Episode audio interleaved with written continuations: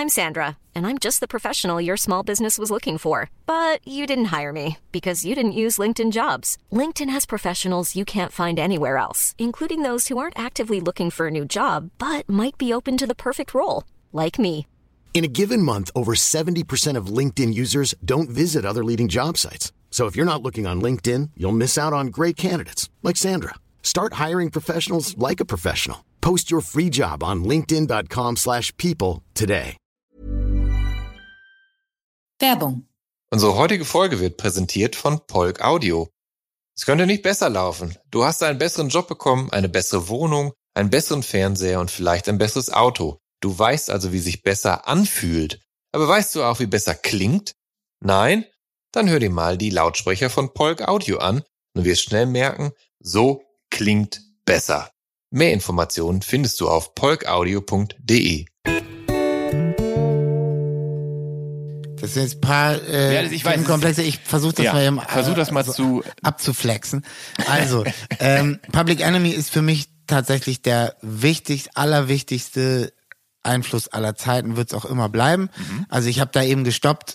Natürlich habe ich diese Cool J-Platte bekommen Mhm. ähm, und er war in dem Moment für mich der größte, aber danach habe ich das erste Mal the Nation of Millions gehört. Ja. Bei WOM, ich werde es nie vergessen, mein Leben lang nicht. Ich habe diese Nadel darauf gelegt. Es geht los mit dieser Sirene von der, vom Live-Auftritt in Brixton Academy. Und das, mein Leben war einfach ein anderes, so bescheuert sich das anhört. Ich habe die Platte da bei WOM durchgehört, bin nach Hause, habe die durchgehört, durchgehört, durchgehört. Und das war eine Offenbarung. Und deshalb ist das das Wichtigste für mich.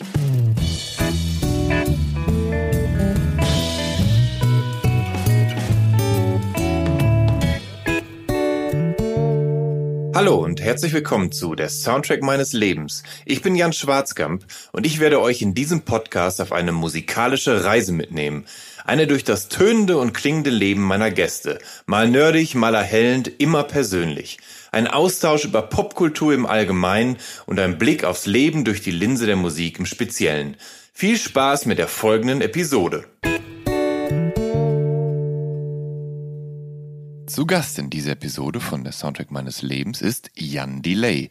Geboren wurde der als Jan Philipp Eisfeld in Hamburg als Sohn zweier kreativer Hippie-Eltern. Bereits vor dem Abi 1995 ist Eisfeld Teil eines Rapper-Kollektivs namens Absolute Beginners, die seit 2003 nur noch Beginner heißen und von englischen früh auf deutsche Texte umgestiegen sind. Unter dem Namen Jan Delay nimmt Eisfeld 2001 sein Solodebüt auf, Searching for the Young Soul Rebels. Vier Studioalben folgen bis 2020. Und darauf vereint er nahtlos Funk, Soul, Reggae und Dub. Größte Konstante ist seine charakteristische nasale Stimme, an der man ihn immer sofort erkennt. Sie sorgt auch dafür, dass Eisfeld immer wieder als Synchronsprecher engagiert wird, vom kleinen Rabensocke bis hin zu Biene Mayas Kumpel Willi.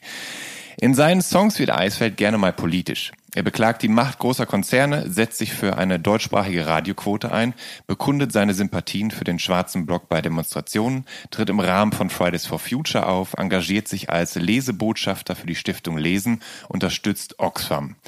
Dieser Tage veröffentlicht Jan Eisfeld alias Jan Delay alias Icy Ice eine Neuauflage seines fünften Albums Earth, Wind und Feiern mit einem Live im Hamburger Hafen Bonusalbum. Aber jetzt ist er erstmal hier zu Gast in der Soundtrack meines Lebens. Hallo Jan, schön, dass du da bist. Hallo. Ich hoffe, dass die Parameter soweit halbwegs korrekt sind. Irgendwas stimmt ja nie. Ja, genau, klar. Ja. Da würde ich jetzt ganz kurz und knapp nur sagen, Ja, bitte. aus der Stiftung Lesen habe ich mich verabschiedet schon vor mehreren Jahren, als die auf einmal mit McDonalds gemeinsame Sache gemacht haben. Ja, okay, das Und ist verständlich. Äh, ne? Und äh, was eine andere Sache noch da war, komisch bei den, bei den, wo ich mich engagiere. Ach so, genau, die Radioquote, Alter. Das ist auch so ein Gespenst, was mir seit jetzt wahrscheinlich Ja. 17 Jahren hinterher eilt. Das Ja. war 2002 oder so. Ja. Da gab es mal so ein, so, ein, so ein Aufbegehren und da haben sie so ein, sowas gefordert und ich habe halt einfach die Erfahrung aus, im Gegensatz zu vielen anderen hier lebenden Leuten, die Erfahrung aus Frankreich dabei gehabt, weil ich, weil da ja immer die Hip-Hop-Szene in Frankreich ist sozusagen wie, ähm, wenn ich in eine Zeitmaschine gucke. Äh, ähm, also Amerika ist so 20 Jahre und Frankreich ist 10 Jahre. Also ne, in Frankreich gab es alles, was es hier gibt, 10 Jahre vorher. Und da kann man immer sehr gut kulturhistorisch äh, äh, und sozialhistorisch Vergleiche ziehen. Und ich habe einfach auch gesehen, dass, dass die Radioquote, die sie in den 50ern in Frankreich eingeführt haben, oder in den 60ern, glaube ich, ähm, unfassbar viel getan hat, nicht nur für französischen Hip-Hop und die haben von Anfang an auf Französisch gerappt und da gab es mhm. überhaupt nichts anderes und gar keine Frage. Ähm, und es lief dadurch eben auch viel früher schon im Radio, auch viel härtere Texte und es gab eigene Radiosender und das alles. Ich habe einfach gesehen, was diese Quote in dem Land gebracht hat und eben nicht nur für diese Musik und diese Kultur, sondern auch für alle alle möglichen Sachen wie Film, äh, äh, subkulturelle Phänomene und deshalb habe ich damals bei dieser ähm, bei diesem Aufbegehren quasi meinen Otto oder mein Willi drunter gesetzt, ja. weil ich das gut finde, fand und bin dann halt ähm, von diversen äh, deutschen äh, Mucke, intellektuellen, linken, sonst was äh, Institutionen dafür angegangen worden als wie so ein Heinz-Rudolf Kunze oder so. ja. Letztendlich, ey, waren da bestimmt auch äh, Argumente dabei, wo ich zustimmen würde, mhm. von denen. Mhm. Aber ich habe es halt nie durch deren nationalistische Brille gesehen, sondern immer durch diese französische Kulturbrille. Ja. Und von der ausgehend würde ich vielleicht sogar immer noch dafür stimmen. Ja. Klingt nachvollziehbar. Also cool. ja. Ja. Und, ja. Vor allem ganz wichtig, sorry, als letztes ja, dazu, ja. es ging nie darum, um deutschsprachige Musik, sondern es ging einfach auch um, um, um Sachen, die hier gemacht werden. Also genauso auf Englisch, Französisch oder sonst was. Genau, einfach auch deutsche Kulturförderung. Ja, genau. Halt ja, genau. Ähm, Jan, dein neues äh, Bonus-Live-Album, das ist dein viertes Live-Album bei fünf Studioalben. Was ist da los? Hast du irgendeine Wette am Laufen? Nee, ich habe einfach ab dem zweiten Album ähm, eine geile Band gehabt, ja. eine sehr geile Band und wir wollten uns immer gern nochmal so hören, weil wir, weil der, der Unterschied, weil es immer einen großen Unterschied aufgrund der Produktion gab zwischen mhm. dem Album, weil ich ja nur mal vom Hip-Hop komme und es auch liebe zu programmieren. Ich liebe programmierte Beats. Mhm bin angetreten, damals irgendwann mit dem Flash zu versuchen, programmierte Beats mit der Dynamik und dem, der Energie von Live-Instrumenten zu verbinden. Und dann war es einfach immer geil nach so einer Tour, wenn man das alles dann umgesetzt hat. Äh, wir haben es immer, ich habe immer gesagt, wir setzen das ins Disco-Format um. Also mhm. auch nicht nur unsere Songs, sondern auch Medleys aus Pop, Techno, sonst was Songs. Alles immer in so einem Disco-Sound. Also Disco, nicht Disco mit C, sondern Disco mit K, also meine Band. Ja. Ähm, und dann wollten wir das auch immer noch mal, weil das so geil war und so anders, immer noch mal in Zement gießen. Ja. Oder in Vinyl gießen jedes ja. Mal. Und das haben wir halt jedes Mal gemacht und dadurch sind es halt vier ja. Stück geworden. Entschuldigung. Das ist kein Ding. Alles ähm, aber also die, dieses Live im Hamburger Hafen, dieses Konzert, das fand am 30. August 2021 im Cruise Center statt. Mhm. Und wie lange äh, hattest du davor Live-Pause? Denn die Tour dazu, die startete ja am 9. Juli 2021 mhm. bei einem dieser äh, Strandkorb Open Airs. Und dazwischen war aber dann fast äh, zwei Jahre lang Pause, wenn ich mich nicht irre. Ne? Ging das, ging das für dich in Ordnung oder hat das, hat deine Leidenschaft oder da schon sehr drunter gelitten, weil, weil du eben eigentlich gerne gewollt hättest, aber nicht konntest? Ja, ähm, bisschen gelitten auch. Ähm, es war, also im Prinzip war es so, ich glaube, wir hatten Festival Sommer 2019 ganz normal und dann vielleicht noch ein, zwei so Gala-Auftritte im Herbst oder so und dann dachten wir, jetzt ist Pause bis zur Tour, die war angesetzt für, hm. ähm, keine Ahnung, den Sommer und den Herbst 2020, dann wollten wir genau loslegen und in Vorverkauf gehen und dann war Lockdown, wird das natürlich alles abgeblasen und dann war erstmal nichts. Aber ja für alle. Dann ging das Jahr um dann war irgendwann klar, okay, ich, ich meine Platte wollte ich ja auch rausbringen, habe ich ja auch nicht gemacht und dann okay, ich bringe die aber raus, verspätet, wir machen das so und so.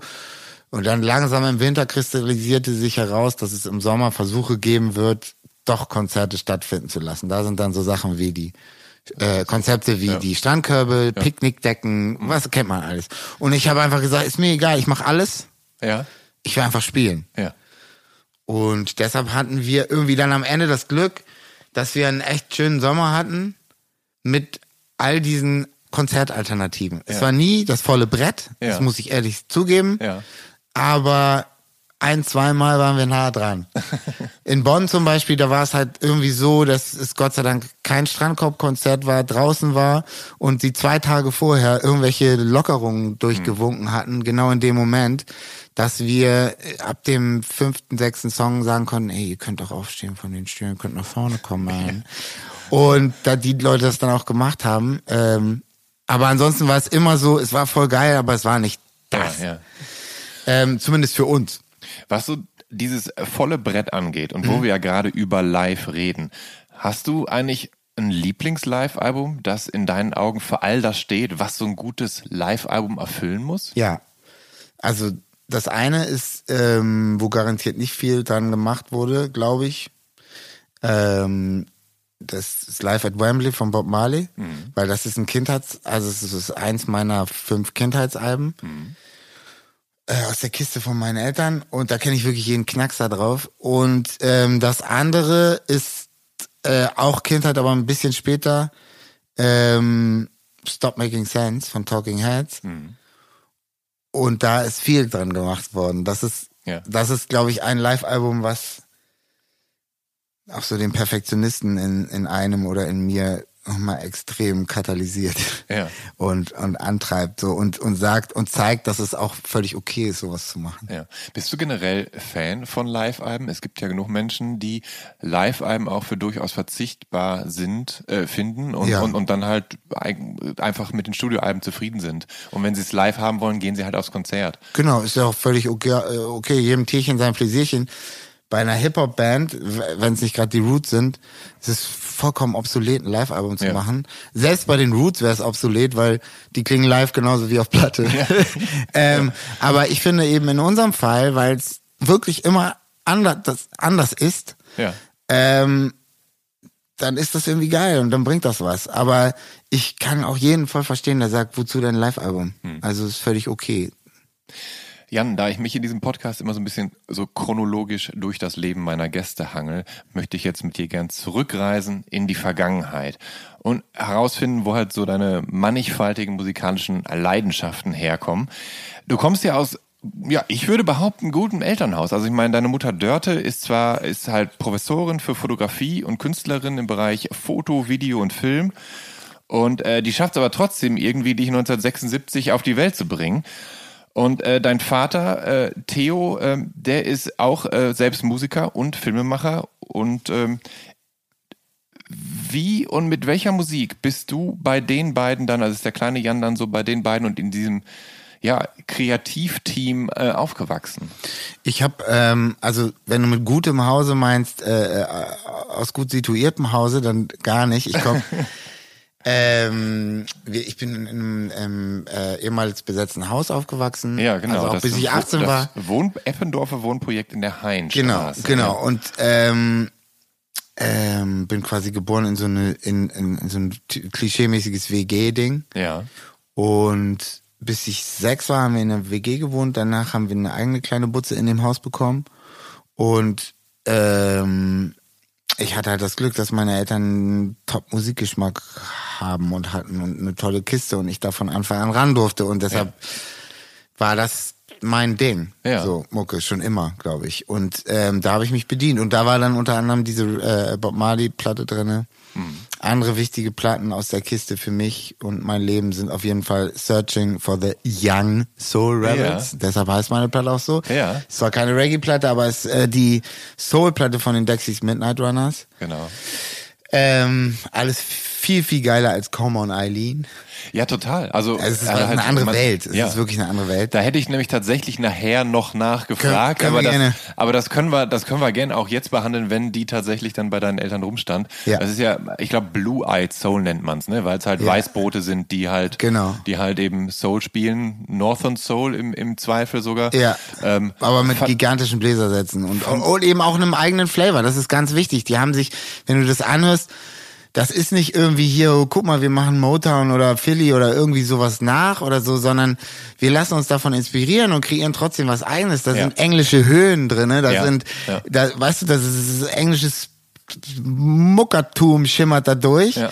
Ähm, aber es ist halt trotzdem äh, irgendwas Souliges und es ist so eigen und es ist so gut und dieser Typ singt so toll und es ist so, Ja, das ist eben das ja. Geile, wenn, wenn du dich zwar von etwas inspirieren lässt, aber trotzdem was und durch Zugabe deines eigenen Styles so was völlig Neues entsteht und das ist das Geile an dieser Platte, die ist unglaublich. Ja. Immer noch, nach wie vor. Also es Ja. ist auf jeden Fall eine der Platten meines Lebens. Dann, äh, was war da noch drin? Die, äh, ganz wichtig auch, die Nina Hagen, die erste Nina Hagen, äh, Nina Hagen und Band mit Spliff. Meiner Meinung nach die beste deutschsprachige Platte aller Zeiten. Die ist unfassbar, die ist von 1978, wenn du das hörst, Mucke und Engineering, wie das klingt, das ist, die hätten die Band von jedem Weltstar zu der Zeit auf der ganzen Welt sein können und mit dem Welttournee machen können. Ich habe das Konzert neulich gesehen, das gab es in der Mediathek von der Platte Dortmunder Westfalenhalle 1979 oder so. Drei Typen sind's oder drei oder vier Mucker unfassbar. Die spielen diese Platte da runter. Das ist so krass. Ich habe die ganze Gänsehaut gehabt. Die einzige, die irgendwas verzockt, ist Nina, weil sie ihre Einsätze immer verzockt und die rollen immer mit den Augen, die Muckerstreber und ballern da das Ding runter. Ey, echt krass. Also ich würde mal sagen, das war eine der krassesten Bands der Welt zu der Zeit. Wie die Ja. gespielt haben, was die alles drauf hatten, was die, wie eklektisch die waren. Unfassbar. Also das, die, dann Talking Heads, More Buildings About, nee, More Songs About Buildings and Food. Ja. Ähm, und die Ramones Road to Ruin. Das waren die meine Lieblingsplatten in der Kiste. Ja, das klingt so ein bisschen nach nach einem äh, klassisch linkspolitischen Umfeld. Ne? Also du sagst, ihr habt, Mhm. also ich meine, dieses Eppendorfer Wohnprojekt in der Heinstraße, das war ja in den frühen 70ern oder bis Mitte der 70er war es ja tatsächlich äh, die Hochburg des Hamburger Mieterkampfes. Mhm. Ähm, wenn da jetzt mehrere Parteien gelebt haben und eben auch andere Leute, also dass das ja zum Teil auch eine WG war, waren da auch andere Menschen, die dich musikalisch beeinflusst haben, die auch ihre Musik im Zweifel schön laut gehört haben, sodass der kleine Jan da was mitbekommen hat? Nee, ich würde mal sagen, mein Vater war ähm, eher so für die Musik in dem Haus zuständig. Also, ne, es gab Ja, so ja. ganz viele Parteien, aber das war alles sehr viel politisch oder Theater Ja. und Kunst und Ja. Ähm, so viel so Lehrer und die, die Ja, Leute, ja, später, ja, ja. ne, Pädagogikstudenten. Ja. Ähm, all sowas, aber ähm, Mucke war schon eher so bei meinem Vater und me- meine Mutter und so. Äh, Natürlich haben die alle Musik gehört und ganz oben hat auch noch ähm, der Kumpel von meinem Vater gewohnt, der auch Saxophonist war und der da oben dann für die Mucke gesorgt hat, aber da waren nicht andere. Allerdings, lustigerweise, ich tue meiner Tante ganz großes Unrecht, weil durch meine Tante, die hat da auch gewohnt, also mein, der Bruder von meiner Mutter, mein Onkel, hat mit uns in der WG gewohnt, hat dann da meine Tante kennengelernt und ähm, sie hatte auch immer so Tapes und durch sie habe ich Udo kennengelernt. Also das haben meine Eltern Ja. nicht gehört, weil das Ja. nicht cool war. Ja. So. Obwohl das Onkel Pö genau bei Einstraße mein Haus, also Onkel Pö ist da, wo Udo groß geworden ist, Ja. ein legendärer Club in Hamburg-Eppendorf, der ist genau am Ende meiner Straße. Ähm, dein Vater, habe ich ja vorhin erwähnt, war Musiker. Was für ein Musiker war der denn? Er war Musiker aus Leidenschaft. Also der, die haben meine Eltern waren äh, Studenten Kunst und Film Ja. und notorisch pleite und ähm, meine Mutter hat auch hat Kunst auf Lehramt dann gemacht, weil ihre Mutter ist Lehrerin und hat hat dann deshalb ist hat sie später überhaupt diese Dozentenstelle gekriegt und hat dann aber hat also Kunstlehrerin und hat dann nach einem nach einem halben oder nach einem Jahr hat sie aufgehört und hat gesagt, ich bin lieber ar- arbeitslos, als das zu machen. Ja. Das macht mich fertig. Ja. Und das war genau das Richtige, was sie gemacht hat. Und äh, mein Vater war nicht, hat nicht mit Mu- Mucke sein Geld verdient, sondern hat halt in Bands gespielt und äh, weil er da Bock drauf hatte. Wel welches Instrument? Saxophon. Saxophon. Achso, aber- war ein also- Saxophon. Ah, okay. Das heißt, äh, da, ähm, daher kommt dann ein bisschen auch so deine Liebe für Bläser, ne? Weil du bist schon ein großer Fan von, von Bläsersätzen, ne? Mhm. Ja. Ja. Ja. Ähm, hast du dich je an einem Instrument ausprobiert, zumindest dann als Kind? Weil ich weiß, wo du, du kannst programmieren, du kannst produzieren, du kannst auch Keyboard spielen.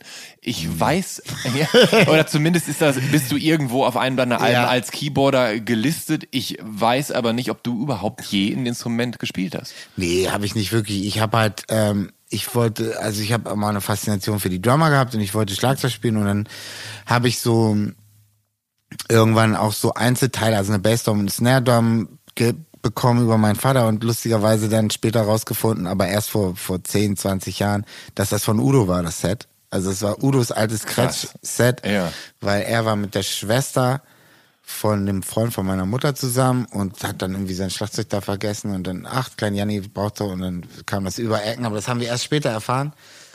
Ähm, und dann so ein zusammengestelltes kleines altes Jazz-Set und hab da rumgedrummt und hab dann da keine Ahnung oben mir das aufgebaut auf dem Dachboden. Und dann Madonna war mein das war mein großes Ding. Das war die erste Mucke die ich selber entdeckt habe für mich. Ja. neben neben Udo. Madonna gehörten dazu Drums gespielt. Aber ich hatte nie Unterricht oder irgendwas. Und ähm, habe dann später noch mal in so Schulbands äh, und Schulorchester Drums gespielt aber nicht wirklich gut. Oder ich habe das einfach nicht weiter, weil irgendwann habe ich dann Hip-Hop entdeckt und dann waren die ganzen Instrumente sowieso egal. Ich habe auch sechs Jahre Klavierunterricht gehabt, Ah, aber okay, kann okay. auch nichts mehr davon, Ja. weil es mich nie wirklich so gepackt hat. Das musste erst Hip-Hop kommen und da habe ich sofort, das war mein Ding und da habe ich mir alles selber beigebracht und da habe ich dann komplett für gebrannt. Und bestimmt ist mir das bisschen Trommeln und Klavierspielen auch da zugute gekommen irgendwie. Ähm, aber das war einfach genau mein Ding. Und mein Vater hat das, glaube ich, auch sofort gecheckt. Ja, du, ja, du bist ja zehn Jahre alt, als du ab 1986 Hm? für neun Jahre auf das Helene Lange Gymnasium gehst und dann dort Abi machst. Nee, ich bin erst auf die Gesamtschule gegangen. Ach so. Ah. Ähm, Ja, ja. Aufs ALG bin ich erst ab der siebeneinhalbten gekommen.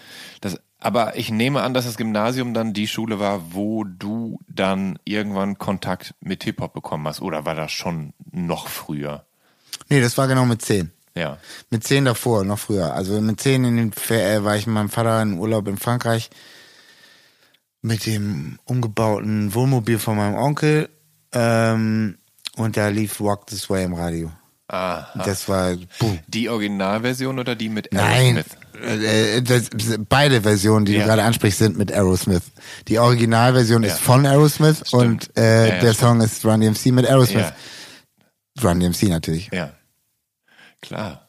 Ja, und das ist ja auch einer der besten äh, Crossover-Tracks, also oder zumindest nennt man das hierzulande ja, aber so. der Witz ist, der Dort- Witz ist, ich habe es gar nicht als Ja. Crossover wahrgenommen. Ja. Das war für mich der erste Hip-Hop-Song, weil ich habe auf diesen Crossover-Appeal gar nicht geachtet, weil ich natürlich noch gar nicht so weit äh, entwickelt war, um mich so auszukennen. Mhm.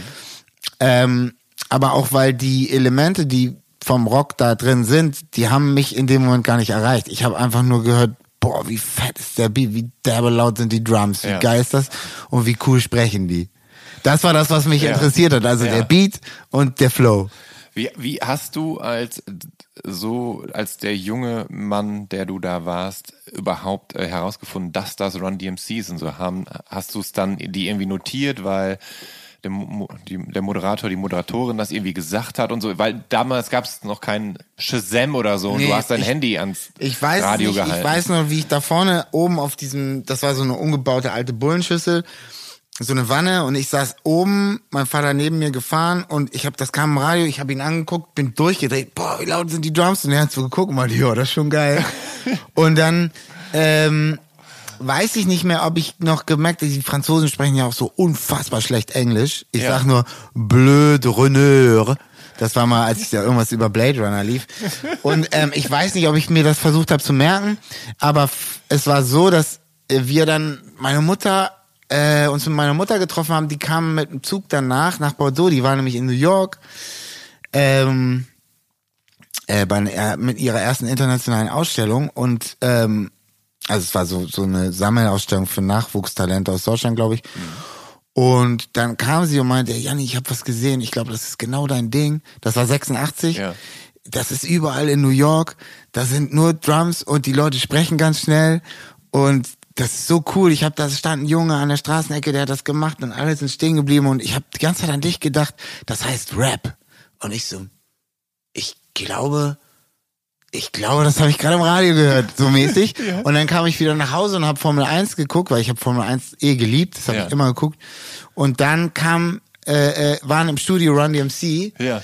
Der Witz war, das war die schon eine Platte später als Walk This Way war da, glaube ich, schon älter oder so. Ähm, es war dann auf jeden Fall mit It's Tricky oder keine Ahnung, mit einem anderen Song halt. Und dann hatte ich den kompletten Link. Dann wusste ich, alles klar, das sind die, die ich im Radio gehört habe. das ist Rap, so cool sehen die auch noch aus, geile Turnschuhe. Ja. Und von da an war für mich alles klar. Und dann, ich glaube, das, dann, dann kam LL Cool J, I Need Love. Mhm. Das war auch das erste Mal, dass Rap in Deutschland in den Charts war. Also in meinem äh, Horizont, ne, in ja, meinem ja. Bewusstsein.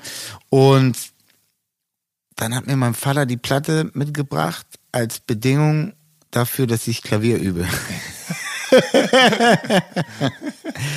also hat mir der Klavierunterricht doch sehr viel gebracht.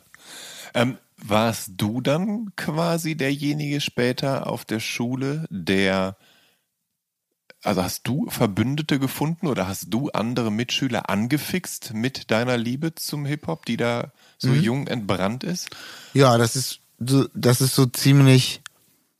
Also, ich überlege gerade mal. Es war so, dass es ein paar um mich rum gab, die ich damit angefixt habe.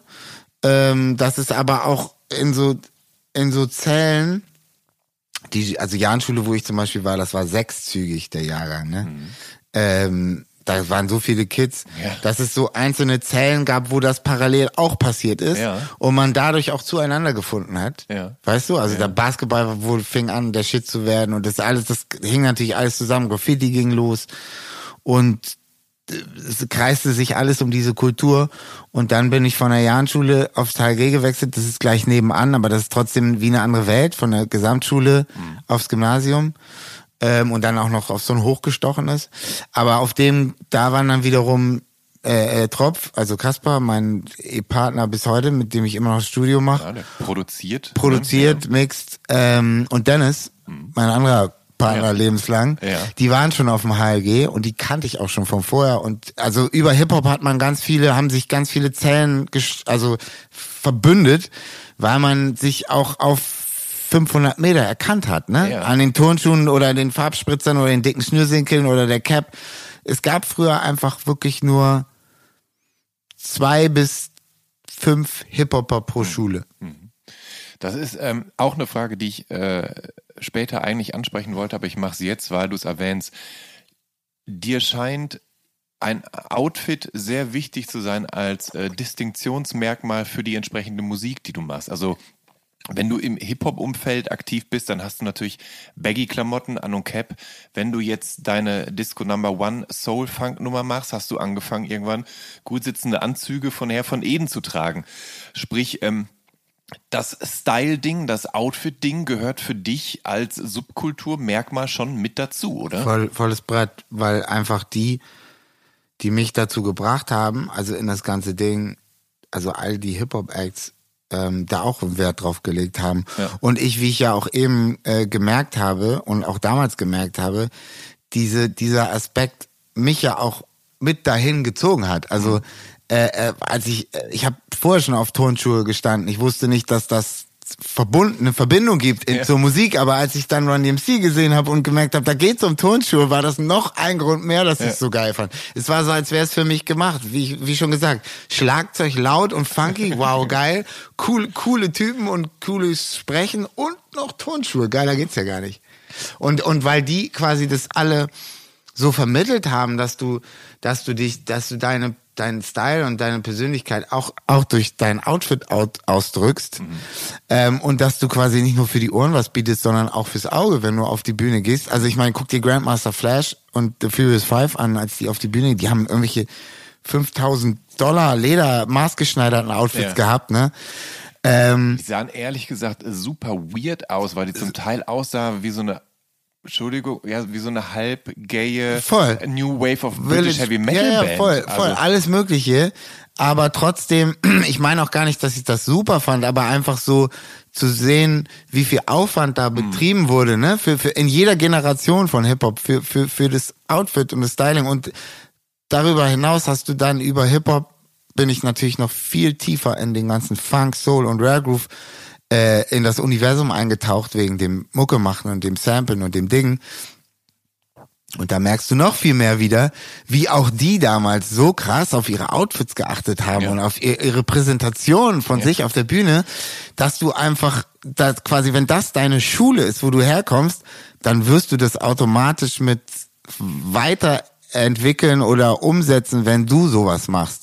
Wenn du jetzt irgendwie mit einfach Indie-Bands aufgewachsen bist und äh, ähm, äh, keine Ahnung, Kurt Cobain für dich das, das Inbegriff aller Dinge ist Ja. oder war, ähm, oder beides, Dann- dann, dann ist- das für dich nicht so wichtig und das ist auch völlig gut so und völlig okay, weil das transportierst du dann, das ist ja auch eine Form von Präsentation.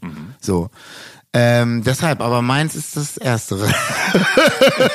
Ja. ja. Ähm, ihr habt, als ihr angefangen habt, ähm, kurzzeitig auch auf Englisch gerappt, Mhm. ne? Ähm, das ist irgendwann auf Deutsch umgeschwungen. Jetzt habe ich zwei Fragen. A, habt ihr je erste Song-Demos aufgenommen, wo ihr noch Englisch rappt? Klar. Ja, das, die gibt's, aber die wurden natürlich nie Habe ich, hab ich gerade, ich habe, ähm, also es war so, dass wir, ähm, dass Martin und Dennis schon sich Pladin Martin. Pladin Martin und Dan Yo sich schon äh, äh, äh, getroffen hatten und und äh, Bock hatten selber zu rappen und was zu machen und äh, aber auf Englisch, auf Deutsch kam für die gar nicht in Frage. Ähm, und ich bin dazugestoßen und hatte auch Bock was zu machen, aber habe halt gesagt, ich habe keinen Bock auf Englisch zu rappen, das finde ich peinlich. Ich kann ich gar nicht.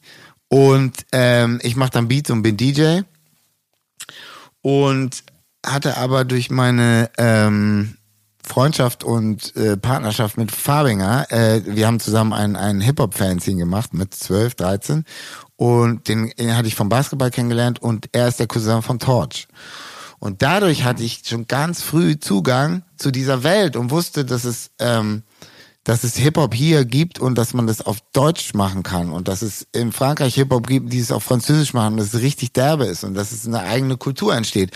Und, und dadurch habe ich das Demo-Tape von Torch bekommen. Und das konnte ich Dennis und Martin zeigen. Und dann waren die so, oh, krass, das geht. Oh, wie heftig, wie cool ist das denn? Und ab dem Zeitpunkt haben wir dann auf Deutsch gerappt. Ah, okay, gut. Das wäre nämlich jetzt meine zweite Frage. Und ich habe äh, äh, äh, das damals, ich habe eine Vierspur gehabt Ja. über meinen Vater und seine Musiker-Homies. Ähm, so eine TEAC, Tape, Vierspur, darauf haben wir aufgenommen. Äh, und die, ich weiß nicht, die ist irgendwie abhanden gekommen.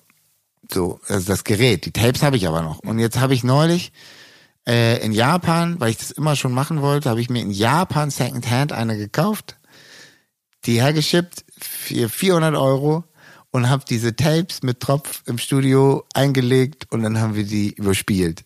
Und da sind sowohl die ersten deutschen Gehversuche als auch die ersten englischen Sachen drinnen. Wir haben sogar einen Song, der erst auf Englisch ist und dann auf Deutsch. Ja. Und ich habe das jetzt alles gerade gehört. Es klingt sehr amüsant. Okay.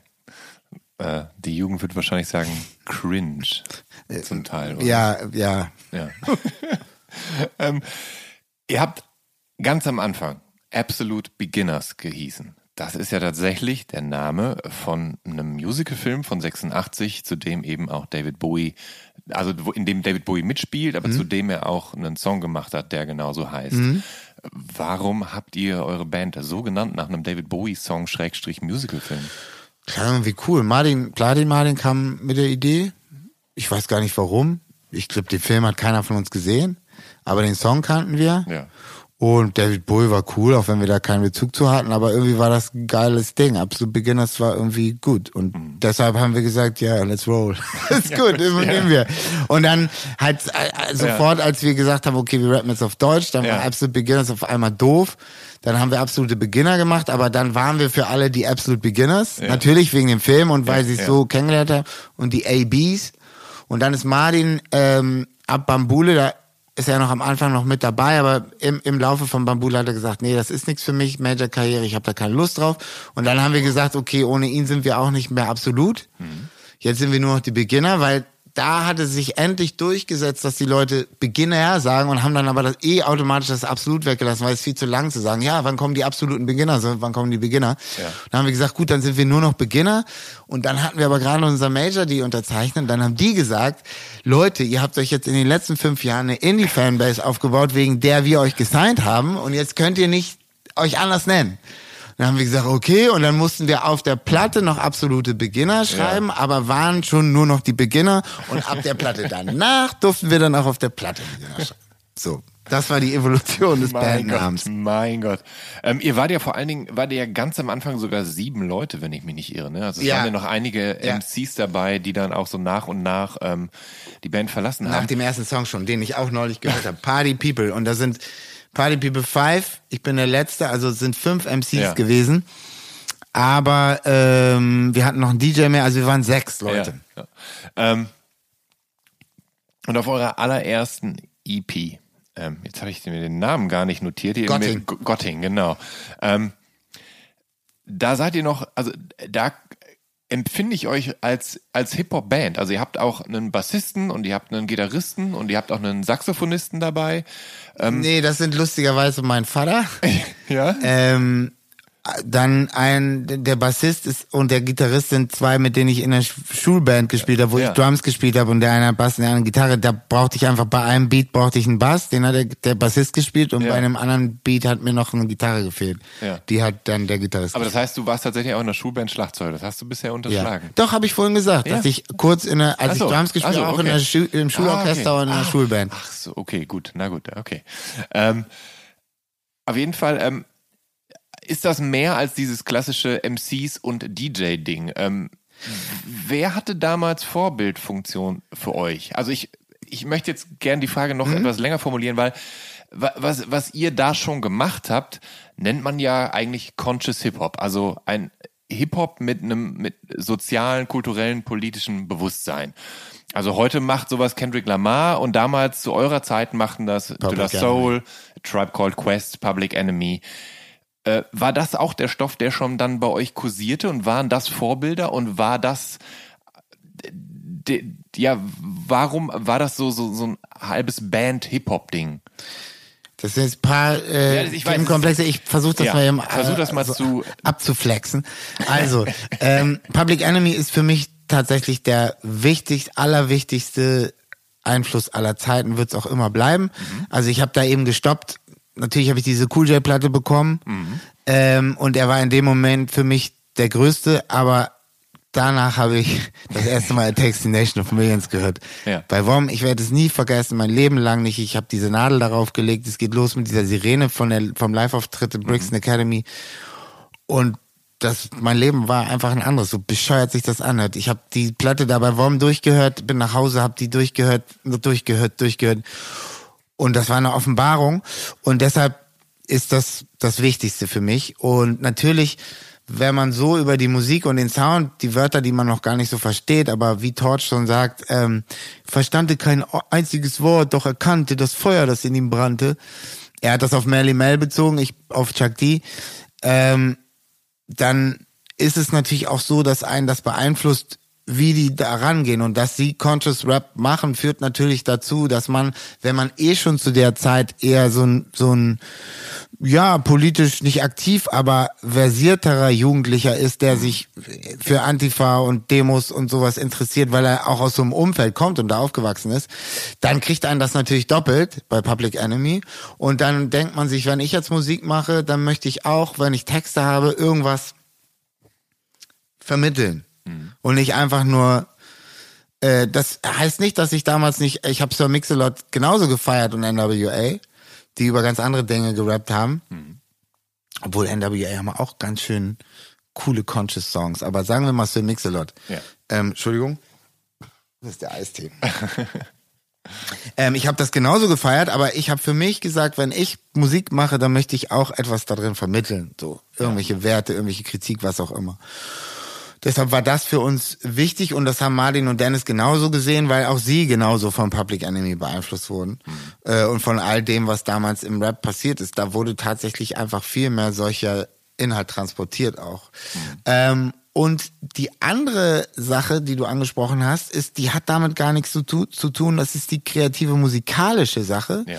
Und es ist tatsächlich so, dass es bei uns von Anfang an, und das hat uns auch immer ausgemacht, ähm, eine sehr musikalische Vielfalt gab aufgrund unseres musikalischen Horizonts, den wir selber haben, aber auch in der Stadt, aus der wir kommen.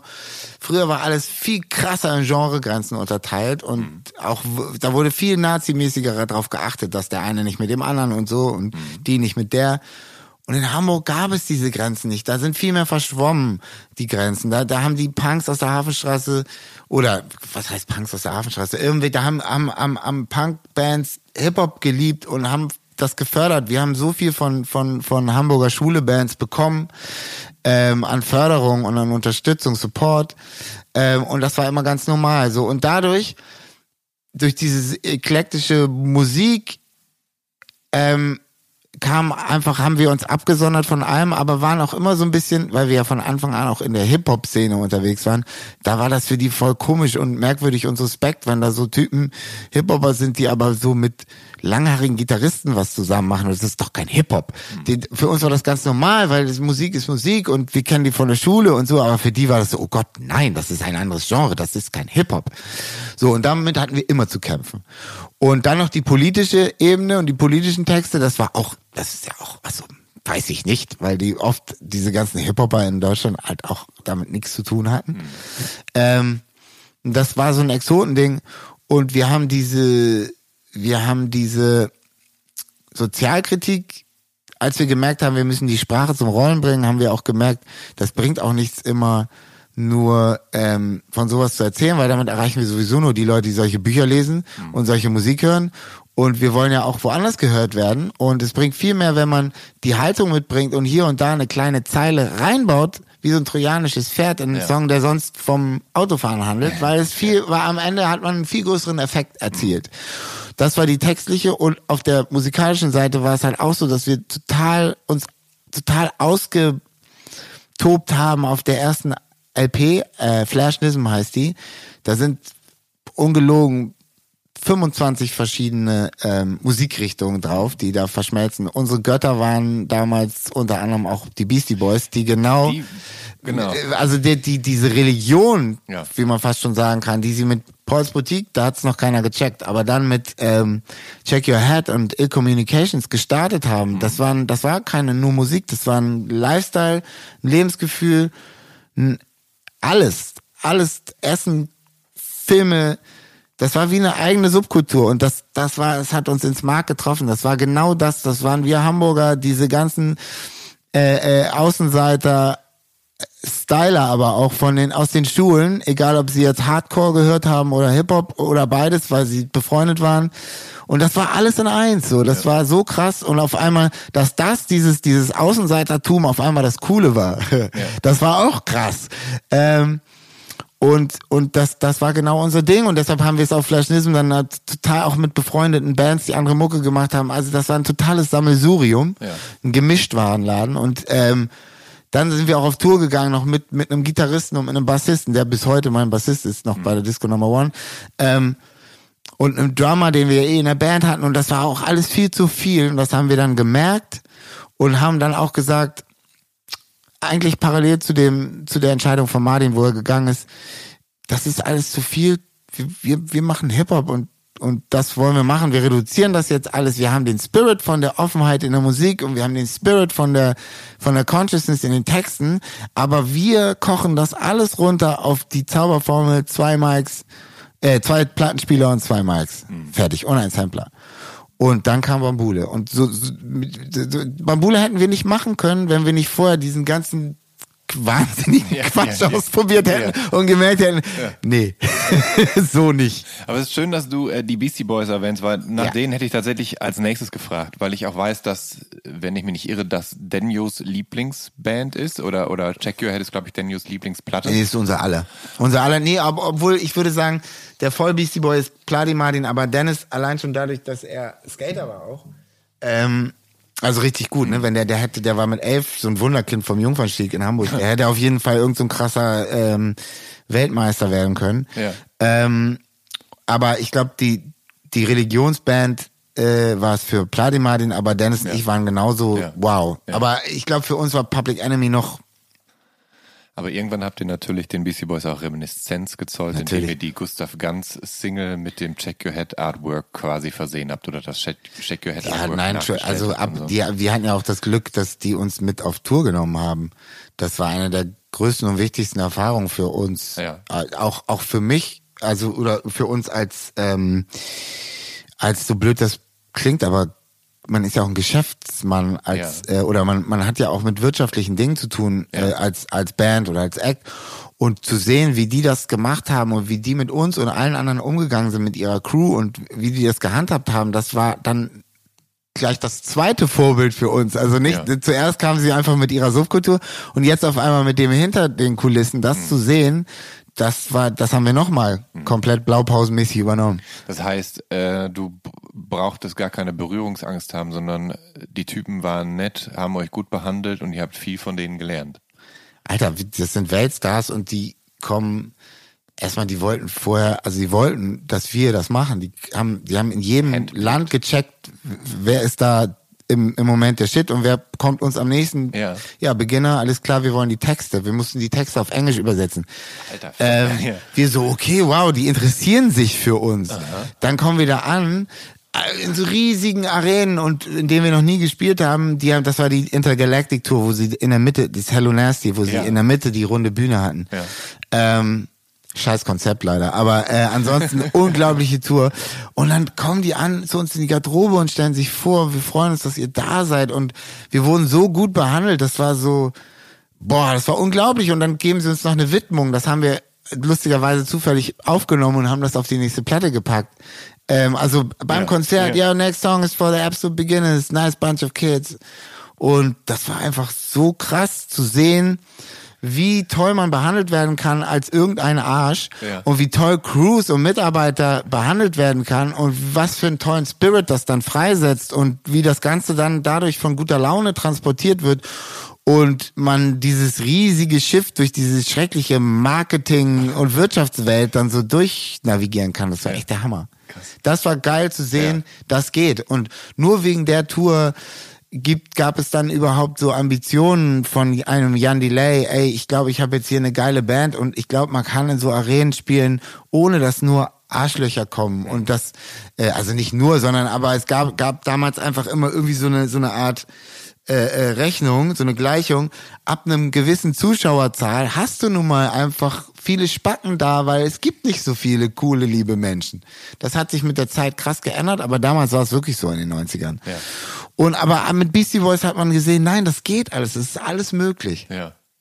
Ähm, das Label Bubak, das nimmt euch damals schon zur ersten EP unter Vertrag. Und ins Leben gerufen wurde das Label ja von zwei goldenen Zitronen und mit Bands wie Angeschissen und Blumen am Arsch der Hölle und Sif ist das ja zunächst vor allem auf Punk ausgerichtet. Und dann kommt äh, Marius Number One und Cora E mit äh, ihr, ähm, Könnt ihr mich hören mit der EP? Und danach mit Katalog Nummer 17 die absoluten äh, Beginner. Äh, was war da los? Also war für Alexander Dumski und Ted Geier Hip-Hop plötzlich so eine Art neuer Punk? Also Ted Geier war gar, gar nicht involviert in Bubak unbedingt. Das war ähm, eher Ale und ich weiß gar nicht, wer da noch mitgemacht hat. Es war vor allem in allererster Linie Ale und Ale war einfach ähm, krass Fan von Hip-Hop. Das, was ich vorhin meinte, halt ist auch typisch Hamburg so. Und ähm, der ist in der Haftstraße rausgeflogen, weil er da Hip-Hop aufgelegt hat, so am Anfang. Ähm, und der hatte Bock, das so zu suppo- supporten. Die hat ein bisschen Kohle gemacht mit hier Kampfstern Mallorca dockt an. Und dann hat er gesagt, ich gründe ein Label. Und dann hat er Punkbands rausgebracht, aber dann ging Hip-Hop los und dann hat er mitgekriegt, das geht hier auch in Deutschland los und auf Ja. Deutsch und geil. Und dann hat er Kill the Nation with a Groove gemacht, weil der erste deutsche Hip-Hop-Sampler kam raus und hieß Crowds with Attitude und auf dem Cover waren so Deutschlandfarben. Und da hat er als Punk natürlich diese äh, volle Krätze gekriegt und hat gesagt, ich will das jetzt machen in geil. Und dann hat er es Kill the Nation with a Groove genannt. Daniel Richter, be bester Homie von, von Ale und immer bei Bubak abgehangen, damals noch einfach ein mittelloser Kunststudent und Antifa-Kämpfer, ähm, der den ganzen Tag da gehangen hat und mal alle vollgesammelt hat. Der hat das Cover gemalt. Ähm, das Original müsste jetzt heute eine halbe Million wert sein. ähm, und Ale musste selber noch, weil so ein komisches Monster, was Daniel gemalt hat, hatte so eine Hakenkreuzkette. Ja. Und das musste Ale auf fünf- 2000 Platten mit einem Edding durchstreichen, weil die es sonst im Vertrieb verboten hätten. Ähm, und da sind wir drauf mit Keine, da ist Cora drauf, da ist ein Advanced Chemistry drauf und mehrere Bands. Und er fand das alles so geil. Er hat uns mit Matze äh, äh, bekannt gemacht. Also er hat unser Demo gehört, hat gesagt, ich finde das geil, wollt ihr auf den so äh, Sampler? Haben wir gesagt, ja. Dann hat er uns zu Matze ins Studio geschickt, zu Matthias Afmann, ne, der, bei dem ich alle meine ersten Sachen aufgenommen habe, der bis heute mein Manager ist. Und dann haben wir da keine aufgenommen und danach meinte Ale, ey, mit euch, das läuft so toll und Matze ist auch so geflasht von euch, ähm, könnt ihr euch nicht vorstellen, bei mir eine EP zu machen. Und dann haben wir gesagt, ja, geil. Und dann haben wir die EP gemacht, auch bei Matze im Knochenhaus aufgenommen. Und dann ging das immer Step by Step, aber dann war klar, wir sind halt bei Bubak. Und ähm, für uns war das eben wie schon wegen dieser beschriebenen äh, äh, äh Nachbarschaft auch einfach von von von Punkrock oder später Hardcore-Mucke und und und Antifa äh, und linken Spektrum ja. und schwarzen Block, der ganze Scheiße und Hip Hop und und weil wir da so viele Homies hatten, war das einfach so ja, das fühlte sich einfach ganz normal und wie zu Hause an. Dass wir jetzt als Hip-Hop-Band nicht auf so einem, äh, keine Ahnung, selbst gegründeten hier ist alles Hip-Hop-Label waren, sondern eben auf einem Punk-Label. Ja. Fanden wir auch irgendwie cool. Ja, ich, ich hätte sonst auch noch gefragt, ob du dich je als so eine Art rappender Punk verstanden hast. Nee, null, gar nicht. Wir waren, okay. das war uns immer ganz wichtig. Was wir machen ist Rap und Hip-Hop. Ja. Äh, auch wenn wir quasi viel rumexperimentiert haben, aber das sollte schon alles Rap und Hip-Hop sein. Und wer jetzt Coras Platte nicht da rausgekommen, mhm. wär, äh, hätte ich vielleicht gar nicht so happy gesagt, ja klar, wollen wir machen bei dir auf dem Label. Weil dann, ja. aber durch, wenn Cora dann eine Platte rausbringt, das war die beste Rapperin damals und ähm, auch so die coolste Person, die hat auch besser gerappt als jeder Typ. Ja. Ähm, das war für mich einfach, das war die, die vollste Überzeugung, dann dahin zu gehen. Wo die eine Platte rausbringt, da will ich auch eine Platte rausbringen. Ähm, was ich wirklich bemerkenswert finde, ist, dass du mit äh, Produzent Matthias Afmann ja seit eben eurer ersten Beginner-EP arbeitest. Ja.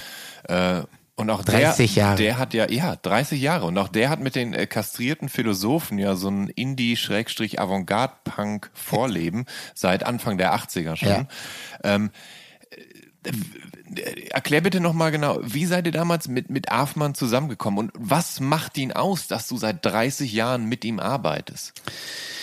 Ich bin quasi damals, wir sind zu Ale, waren bei Ale verabredet, nachdem er bei Groove City unsere Demo gehört hat, hat er uns angerufen, dann sind wir dahin in besetztes Haus in der Buttstraße, also Hafenstraße ist das besetzte Häuser, die jeder kennt in Hamburg. Mhm. Bisschen weiter hoch hinterm Fischmarkt war die Buttstraße, da haben die ganzen, das war auch besetzt, da haben die ganzen ähm, Goldies gewohnt, ähm, also gab es eine WG mit Rocco und Schorsch. Mhm dann, also Rocco Schamoni und George Kamerun und eine WG mit Ale und ich weiß nicht, und Ted Geier wahrscheinlich. ähm, und dann noch ein paar andere, aber alles legendär.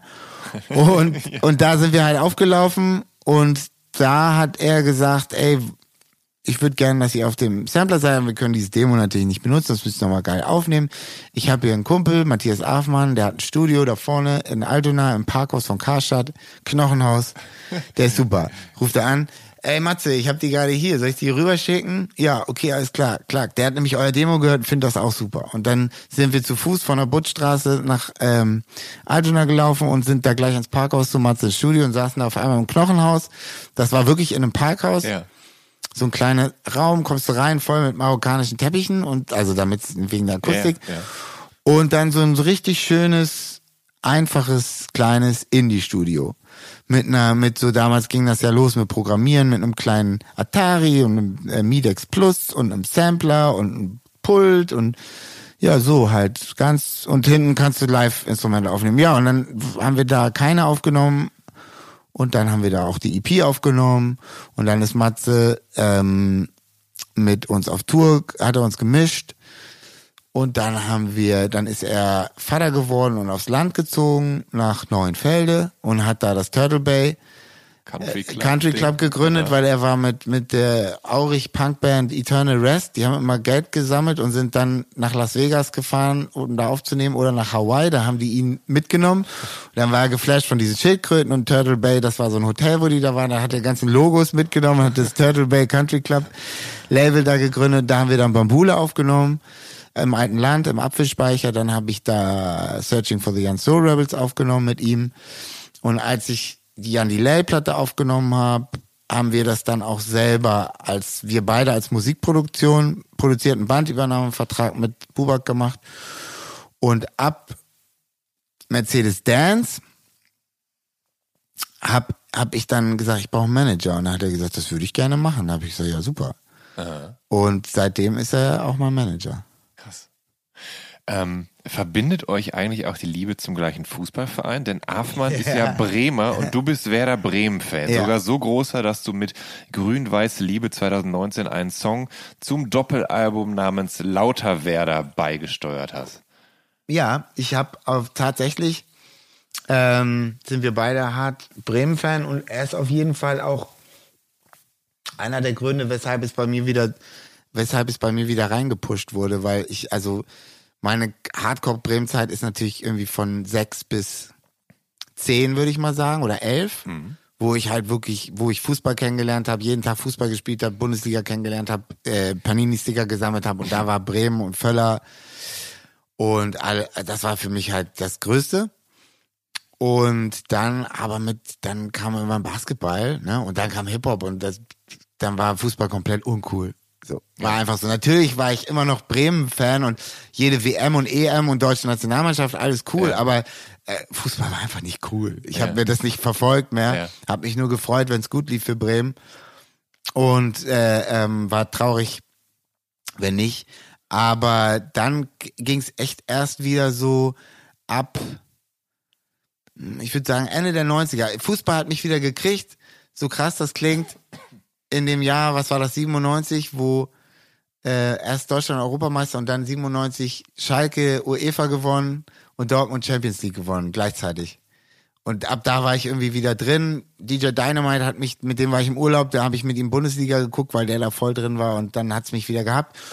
Und dann ging das halt auch wieder mit Werder los und dann äh, wir Meister geworden sind und alles. Ähm, aber zum Beispiel die Meisterschaft äh, 93, pff, nichts von mitbekommen. Aber UEFA-Pokal 92, habe ich mich gefreut, aber das war genau die Zeit, da war Fußball einfach nicht cool. Aber de- dein, dein Song für Werder, da ist ja eher so eine, so eine Funk-Soul-Ballade, wenn man so will. Also, er ist, ist dann ein, ein Ja. zu Herzen gehendes Stück. Ey, ich habe mir sehr, ich habe sehr lange gesagt, dass ich einen Song für die mache, weil die auch immer gefragt haben. Und ich habe mir sehr lange einen Kopf darüber gemacht, was, was ich für einen Song mache. Und, und ähm, ich habe dann so einen Song gemacht. Erstens mal war ich dann sogar im Stadion und habe hab Das- die Kurve gefragt. Ja. Ich weiß gar nicht, ob sie es mitbekommen haben, aber ähm, ich habe sie wirklich gefragt. Ähm, äh, ich habe aber letztendlich fällt mir gerade auf, ich habe mich dann an die Vorgaben gar nicht gehalten, weil die wollten schon eher eine.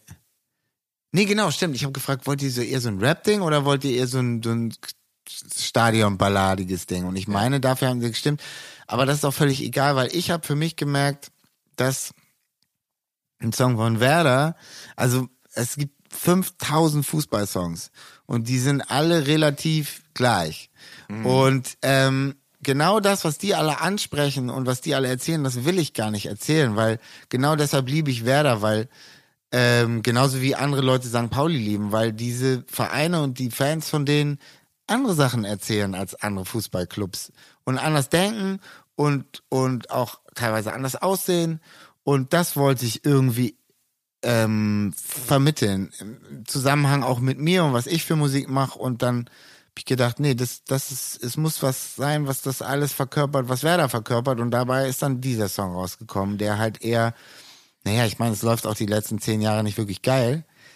Ähm, und das muss da ja auch mit rein. Was soll ich dann da irgendwas von einer Meisterschaft oder Ja. sowas singen? Äh, genau, und deshalb habe ich mir gedacht, nö, so ein melancholischer Song, das passt voll zu Werder. Ähm, nun ist der Sportsong oder vor allem der Fußballsong ja wirklich ein, ein, ein Phänomen. Es gibt viele. Ähm, und häufig erfüllen sie ja auch die Funktion, dann von aus vielen Kehlen im Stadion gegrölt zu werden. Ähm, was macht für dich denn einen guten Fußballsong aus oder bist du gar nicht so in der Fußballsong-Materie drin? Oder hast du dich tatsächlich mit Fußballsongs auseinandergesetzt, um herauszufiltern, was du eigentlich für dich willst? Nee, ich, ich bin da gar nicht drin in der Fußballsong-Szene. Ich kenne die paar, die jeder kennt. Nee. Und viele finde ich schlimm. Ja. Ähm, und wie gesagt, genau das wollte ich eben auch nicht bedienen. Ähm, und deshalb habe ich mich da auch gar nicht mit beschäftigt und mich davon freigemacht und mir einfach gedacht, was wäre ein Fußballsong, den ich schön finden würde?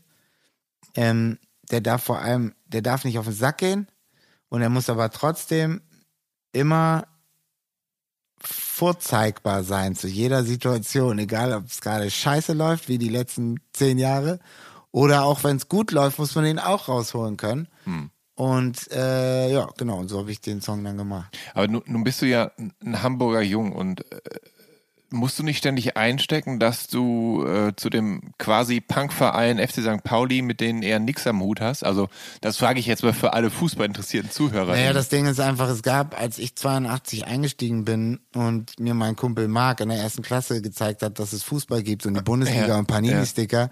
da gab es in meinem in dem Panini-Album keinen St. Pauli. Also gab es in ja, meiner Welt keinen St. Pauli. Ich wusste nicht, dass es das gibt.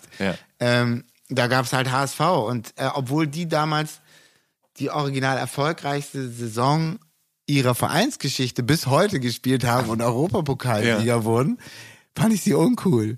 und ich fand die einfach diese grünen Klamotten und die Pumaschuhe viel cooler als die Adidas-Schuhe von, ja. von Manny Kals. Ja.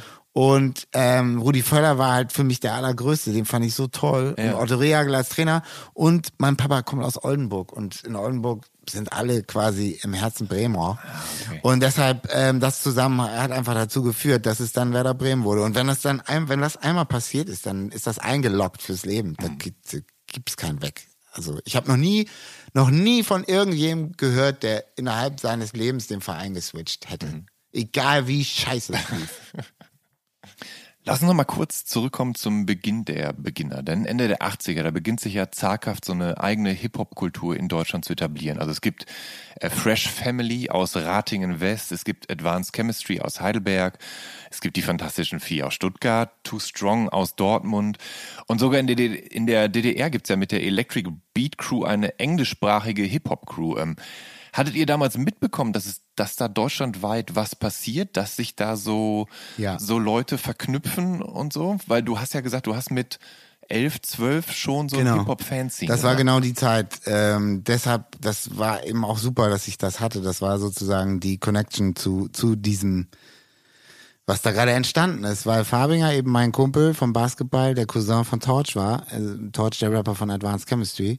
Und ähm, dadurch hatten wir halt einen super Zugang nicht nur zu, zur, zu der Rap-Szene, die sich da entwickelt hat, sondern zur ganzen Hip-Hop-Szene, die ja damals noch viel mehr einfach aus Breakern und, und Graffiti-Sprühern vor allem bestand. Mhm. Und gerade in Hamburg war Graffiti ziemlich groß und ich habe auch gesprüht, bevor ich Musik, äh, bevor ich Beats gemacht habe.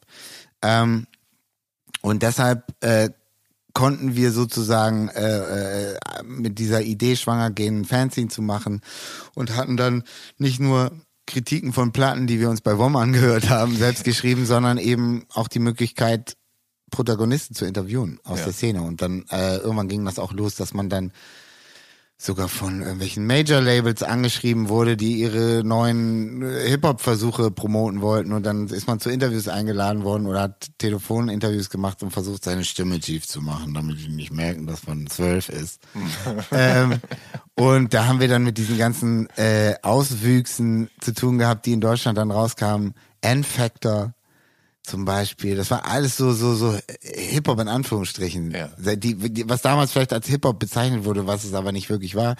Aber äh, ich hatte halt dadurch einen coolen Einblick in das Ganze und konnte vor allem eben durch dieses Demo-Tape, was ich von Advanced Chemistry hatte, Dennis und Matt davon überzeugen, äh, Dennis und Martin davon überzeugen, mhm. dass es geil ist, auf Deutsch zu rappen und dass das Spaß macht und dass ich das richtig cool anhören kann. Was ich äh, bemerkenswert finde, ist, dass das natürlich alles damals auch noch ohne Internet funktionieren ja, musste. Komplett. Ne? Das war wirklich so, diese Fanzines, die es damals gab, die waren das Internet. Die waren das, was es zusammengehalten hat. Die waren das, wo drin stand, wo die Jams sind, wo Telefonnummern drin waren, wo kleine Anzeigen von Hip-Hop-Läden waren und wo man die Anlaufstellen gefunden hat und wie sich das alles verbunden und connected hat. Ohne diese Fanzines hätte das so nicht so einfach, also nicht überregional passieren können. Regional immer mit Flyern, aber überregional, dafür hast du sowas gebraucht wie Fanzines. Ähm, ihr habt ja 2016 nach 13 Jahren Albumpause mit den Beginnern eine neue Platte rausgebracht. Advanced Chemistry, also ein Comeback Platte, wenn man so will. Ähm, quasi dann eine Verborgung vor den Veteranen von einst. Ihr habt aber natürlich auch an eine jüngere Generation angeknüpft und habt halt den Hamburger Gangster-Rapper Jizzes ähm, in Ahnma gefeatured. Ähm, und der ist mit seiner 187 Straßenbande ja nicht gerade dafür bekannt, also besonders sympathischer, sozialer Typ zu sein. Und äh, habt ihr dafür auch Schelte bezogen? Und also ich habe diesen Stunt nicht so ganz verstanden. Und ich dachte, ist das also ist das eine Art von Hip Hop, mit der ihr selbst assoziiert werden wollt? Nee, das war überhaupt kein Stunt, sondern ein ganz normales ein ganz normaler äh, Feature-Song. Also ähm, das ist, wie soll ich sagen, das sind, das sind Hamburger und die sind da groß geworden zu dem Moment und mhm. ich war Fan von denen. Ich finde das toll, fand das toll, was die machen. Ähm, und wenn man ein bisschen tiefer guckt, dann war das auf jeden Fall vor allem am Anfang auch ähm, klar, die haben Straßenrap gemacht und das ist hart, aber trotzdem hast du gemerkt, dass sie aus Hamburg kommen aufgrund ähm, der Dinge, die sie transportiert haben. Mhm. Ähm, vielleicht war es dann äh, äh, für einige Leute schwer, diese diese guten Aspekte, die da vermittelt wurden, zu sehen. Ja. Aber aber ähm, das sind halt dann auch St. Pauli-Fans und keine HSV-Fans, wenn du ja. verstehst, wie ich meine. Und ja. die sind auf St. Pauli groß geworden und ähm, das ist dann so eine Art, äh, so, da wird's dann so, auch kann's auch schnell militant links werden oder oder da ist dann, weißt du, da da, da wird's dann für einige vielleicht äh, ist das dann einfach nur noch Gewalt und da, aber ähm, wenn man guckt, ist es dann eben trotzdem ein ganz anderes, also da wird dann trotzdem eine, eine Form von Toleranz mhm. oder Zusammenhalt ähm, nach außen getragen, der wichtig ist und ganz wichtig sein kann für, für Zwölfjährige in mhm. dem Moment. Mhm. Und dafür, und etwas wie von wegen, dass, dass, dass, guck mal hier, wir sind die, die Außenseiter und die, die niemand sonst ernst nimmt und du bist es vielleicht auch, aber wir, wir, komm, wir stehen dazu, wir machen jetzt hier unser Ding und das geht auch noch ab und wir haben damit Erfolg. Und die haben ein Herz gehabt und diese, das sind keine Arschlöcher in dem Sinne. Die sind immer das, was du siehst, das kriegst du auch. Da ist nichts irgendwie ausgedacht oder aufgesetzt oder und das sind alles Attribute und Aspekte, die ich sehr toll und sehr gut fand und sie hatten einen guten guten Humor und deshalb war ich Fan. Ja. Und als ich dann einfach, und ich kenne sie halt, weil es Hamburger sind und, und ähm, irgendwann fängt das halt an, dass man, gerade wenn man die gleiche Musik macht, dass, dass sich Freundeskreise überschneiden und dass man sich kennenlernt. Und ich habe auch drei Jahre vorher von St. Pauli einen Remix gemacht, da ist Jesus auch drauf. Das hat niemanden interessiert. Mhm. Ähm, und dann habe ich halt drei Jahre später diesen, haben wir den Song gehabt und ich habe gehört, da muss so ein Breakdown kommen, da muss ein, der Sample gefiltert sein, da muss eine ganz tiefe, böse Stimme kommen. Muss ein bisschen Dancehall-mäßig sein und natürlich kommt mir der Jizzes Stimme als erstes in den Kopf, ja. wenn ich daran denke und dann frage ich ihn so, ja klar, ich Bock. Okay, geil, dann haben wir es gemacht, das ist so ein geiler Song geworden, dann wird es die erste Single. Mhm. Das ist kein Stunt, sondern der Song ist so entstanden wegen der Kunst und mhm. wegen dem und wegen dem, wo wir herkommen. Mhm. Und dann ist das so passiert. Und mag sein, dass es auf einige so wirkt wie ein Stunt oder wie, wie kalkuliert und ausgedacht, aber das ist es halt nicht gewesen. Und die Kritik, die wir dann dafür eingesteckt haben, die habe ich gerne mitgenommen. Also ja, gut, dann ist das so, dann versteht ihr das nicht, dann seht ihr das nicht ein, mhm. dann findet ihr die doof, aber ich nicht. Mhm. Ähm, du hast dir ein kleines Fanträumchen erfüllt, denke ich, als ihr 2003 auf Blast Action Heroes für Wer bist denn du äh, Nina Hagen gewinnen konntet. Seid ihr also weil du hast ja vorhin erzählt, du mhm. warst immer, du warst großer Fan, bist großer Fan. Ähm, habt ihr, seid ihr mit ihr wirklich zusammengekommen oder hat sie euch die Zeilen, die sie da im, also mit aus der quasi die, die Loop oder der Refrain besteht, habt, hat sie die euch geschickt?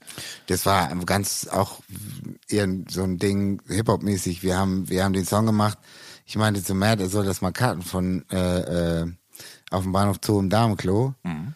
wer bist denn du, ey? Und dann haben wir das versucht, aber da war so viel Sound drin und das klang so schrecklich, dass man es kaum verstanden hat, so wenn du es gescratcht hast von der Platte, dass wir sie einfach gefragt haben, ey, kannst Ja. du das nicht nochmal Ja. einsingen? Und dann hat sie gesagt, ja klar, gerne. Und dann ist sie vorbeigekommen im Studio, es war super. Das war kein großes Ding. Ja, ja, aber das war Also- sicher ein kleiner Fantraum, der dann Da- da für dich in Erfüllung Ja, ja, okay, aber es war mh, zu dem Zeitpunkt waren wir ja schon, hatten wir so viele Leute auch schon getroffen, dass Mhm. so dieses, dieses, oh, wenn du das erste Mal Udo Lindenberg siehst oder Ja. so, das, das, das ist dieses, diese, mh, dass man so erstarrt, weißt du? Ja. Das gab's nicht mehr. ja, ja. So. Deshalb war das echt völlig entspannt. Aber zu Udo würde ich tatsächlich jetzt kommen, denn äh, der hat bei dem, deinem Solosong Im Arsch 2007 mitgemacht und 2008 gab es dann wieder so eine Zusammenkunft äh, äh, und zwar in in ähm, in Udos Song äh, ganz anders, ne? So, ja.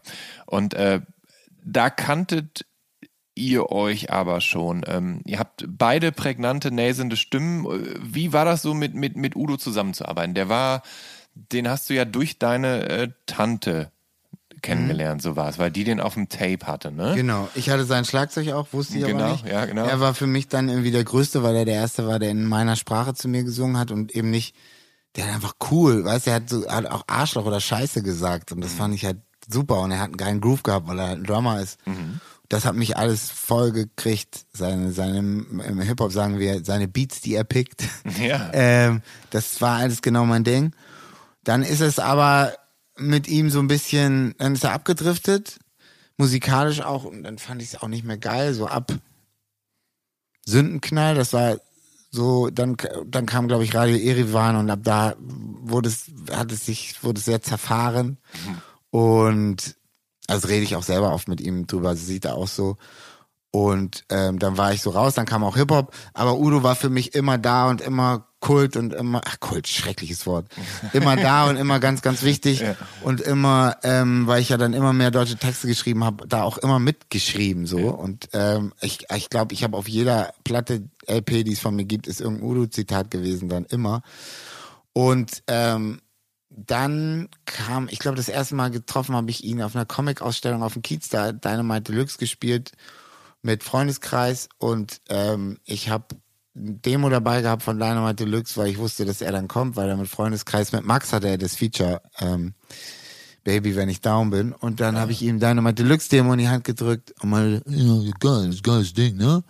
Ähm, und hat das eingesteckt und da wusste er aber noch nicht, wer ich bin.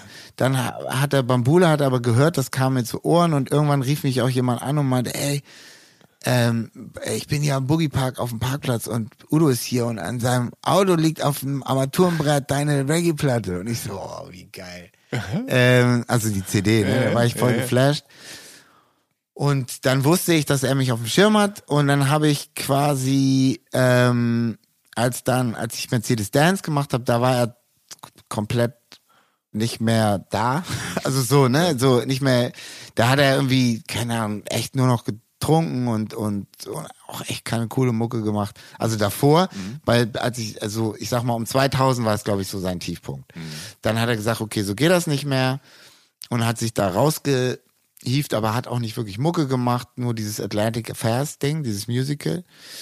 Und dann habe ich ihn eben gefragt für im Arsch, weil wenn ich so eine Platte mache, ich wollte unbedingt, dass er da drauf ist und dann war das der Song und das war perfekt und ich habe das für ihn geschrieben. Und dann weiß ich noch, ich habe ähm, die ihm das gesch wir haben die ganze Zeit hin und her geschrieben, dann habe ich ihm das geschickt als E-Mail und saß so in der Küche, wo der Rechner war und dann habe ich fünf Minuten später mein Handy piepen hören im, im anderen Zimmer, der SMS, piep, piep. Und dann habe ich so geguckt und er so, ja, geiles Ding und bin ich dabei und so. Und dann kam er in unser Studio und ab da waren wir halt, das war genau, da war ich 30 geworden und er 60 und ab da sind wir halt so. Und dann haben wir den Song aufgenommen und Ja. dann haben wir echt auch viel damals abgehangen und uns getroffen. Er hat mir seinen ganz erzählt, er will wieder zurückkommen und will Mucke machen. Und ich habe gesagt, das muss, wenn, dann unbedingt, dann wirst du larger als jemals, aber du musst wieder das machen wie früher, der Spirit von den 70ern. Das muss, der Udo muss wieder da sein. Und hat Gott sei Dank dann auch mit Andreas Herbig, den besten dafür möglichen Produzenten gefunden, der eben genauso ein Fan von Udo ist wie, wie ich und auch genau das so gesehen hat mit, wenn wir das machen, dann muss es so sein wie in den 70ern. Und dann haben wir, haben die da dieses tolle Album gemacht. Ich habe da auch ein bisschen mitgeholfen und das kam dann raus und war der Hammer. Dann hat er einen Unplug gemacht. Habe ich auch mitgemacht. Das ist dann das noch mal krasser abgegangen und dann war Udo halt larger than ever. Ja. Du hast 2018 eine Compilation äh, zusammenstellen dürfen, das Pop-Portrait, und darauf gibt's auch 18 handverlesene Songs und da ähm, eröffnet eben Udo die, die Compilation und Mit beendet sie auch. Galaxy Taxi.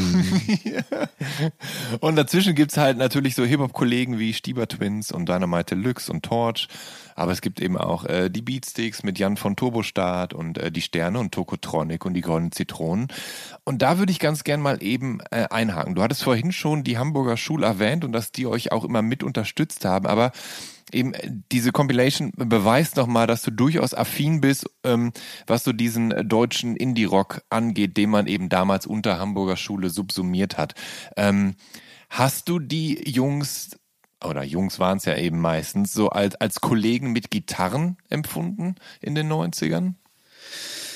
Ja, das waren nicht wirklich Kollegen, das waren mehr so wie so größere, ältere äh, Brüder oder Cousins, weißt du? So, die waren schon, das waren nicht Kollegen, weil die, also Kollegen wären eher so, wenn hätten die Hip-Hop gemacht, aber es gab ja noch nicht Leute, die, Ja. also aus so, das war eher so, ja, das war wie so ältere, wie so, Ältere Geschwister. die einen, die einen, die man cool findet und die einen auch cool finden und die einen so supporten und die Ja. einem sagen, guck mal hier, könnt ihr proben oder tretet doch mal hier auf oder Ja. So, die haben echt uns extrem gefördert. Das war echt toll. Und du jemand, der Deutsch textet, war das für dich interessant, wie die Deutsch getextet haben? Ähm, nee. Ja, ja. Also bei den, bei den Goldies fand ich das immer schon toll. Ich fand, die hatten die, also schon als Kind, die waren ja auch in der Bravo. Mhm. Ja. Als Kind fand ich immer schon, die haben die besten Titel. Kampfstern Mallorca dockt an und der Tag, an dem Thomas Anders starb. Das fand ich großartig. Ja.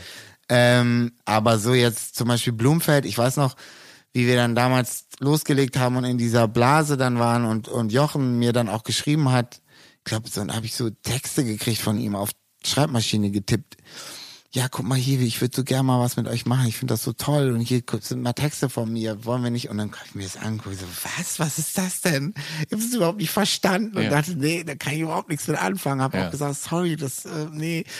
Ähm, und also da, da, da auf der Ebene oder auch Katrin, was sie gesungen hat bei den Philosophen oder so. Ich habe die alle geliebt und es waren alles Homies, aber textlich war das selten, selten so, dass es gelingt hat. Gelingt hat es eigentlich bei Schorsch, bei Rocco, eigentlich bei allermeisten bei Rocco und und bei Toko.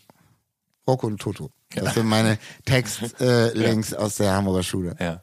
Du, du hast äh, damals vor der Wahl gestanden, Udo Lindenberg oder Nena zu covern, und zwar im Rahmen von Pop 2000, eine Musik von Herbert Grönemeyers Label Grönland. Und da covern 17 deutsche Bands und KünstlerInnen 17 Hits deutscher KünstlerInnen aus den 80ern.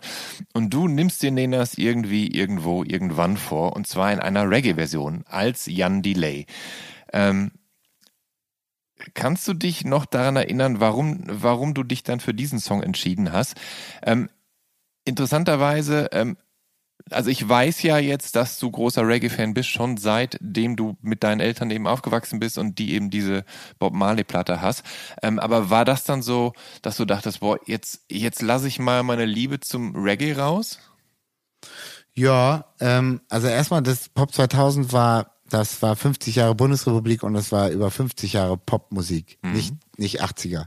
Also die Leute, die Bands, die Also da mitgemacht ja, haben. ich hatte das Gefühl, dass die Songs eigentlich alle so aus den den 80er Bands. Also Raum, Grönemeyer ja. kam zu allen und hat gesagt, ey, möchten, ich möchte, dass du mitmachst. Ja.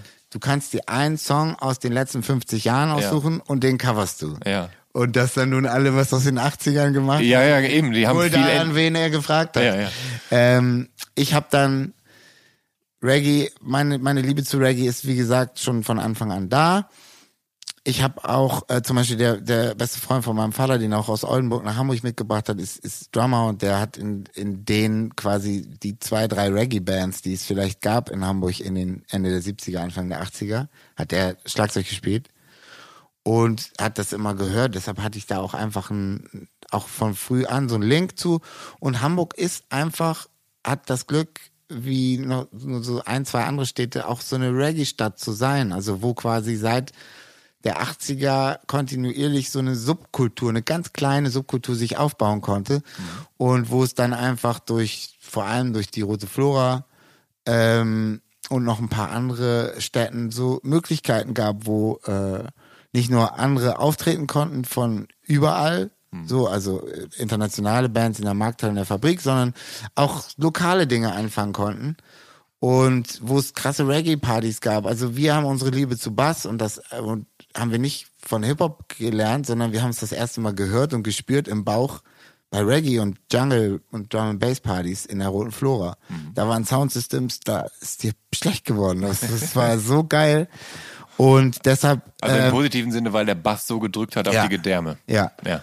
Und, und auch Dub, Dub Music. Und, ähm, und diese Liebe war schon immer da und wurde quasi von uns allen in den Beginnern bis auf DJ Matt immer schon hochgehalten und mhm. war auch ein Link zu Matthias Afmann, weil er auch unfassbarer äh, Reggae-Liebhaber und Dub-Liebhaber war und ähm, auch immer gedubbt hat bei den Shows, bei unseren Shows und bei seinen Shows. Und ähm, deshalb war es klar, dass das war meine zweite Liebe sozusagen und auch die zweiteinfachste Musik zu machen. Die einfachste Musik zu machen ist Hip-Hop und ich würde sagen, danach kommt Reggae. Ja.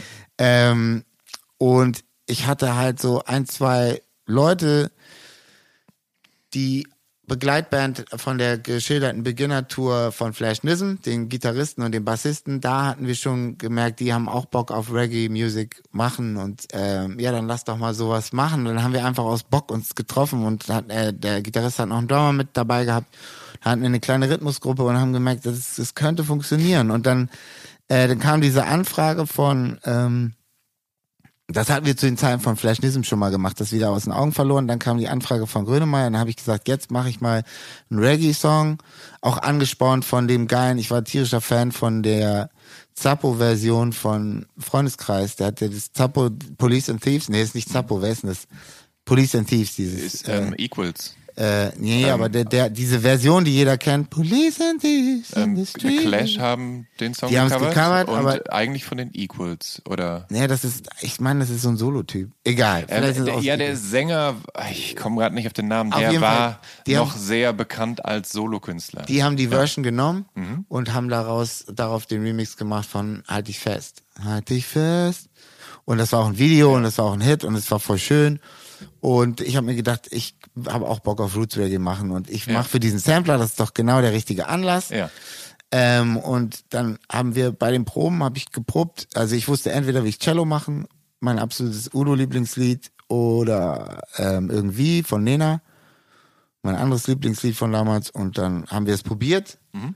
und es hätte einfach geiler geklappt, äh, funktioniert und gefunden ja. bei Nena und dann habe ich ja. das gemacht. Ja, ähm, ich weiß, dass du gleich weiter musst ähm, und ich habe noch sehr viele Fragen. Ähm, deshalb möchte ich so ein bisschen springen und ganz kurz noch darauf zu sprechen kommen, dass du ja dich mit äh, Mercedes Dance quasi dann auch schon wieder neu erfunden hast mit deinem zweiten Soloalbum.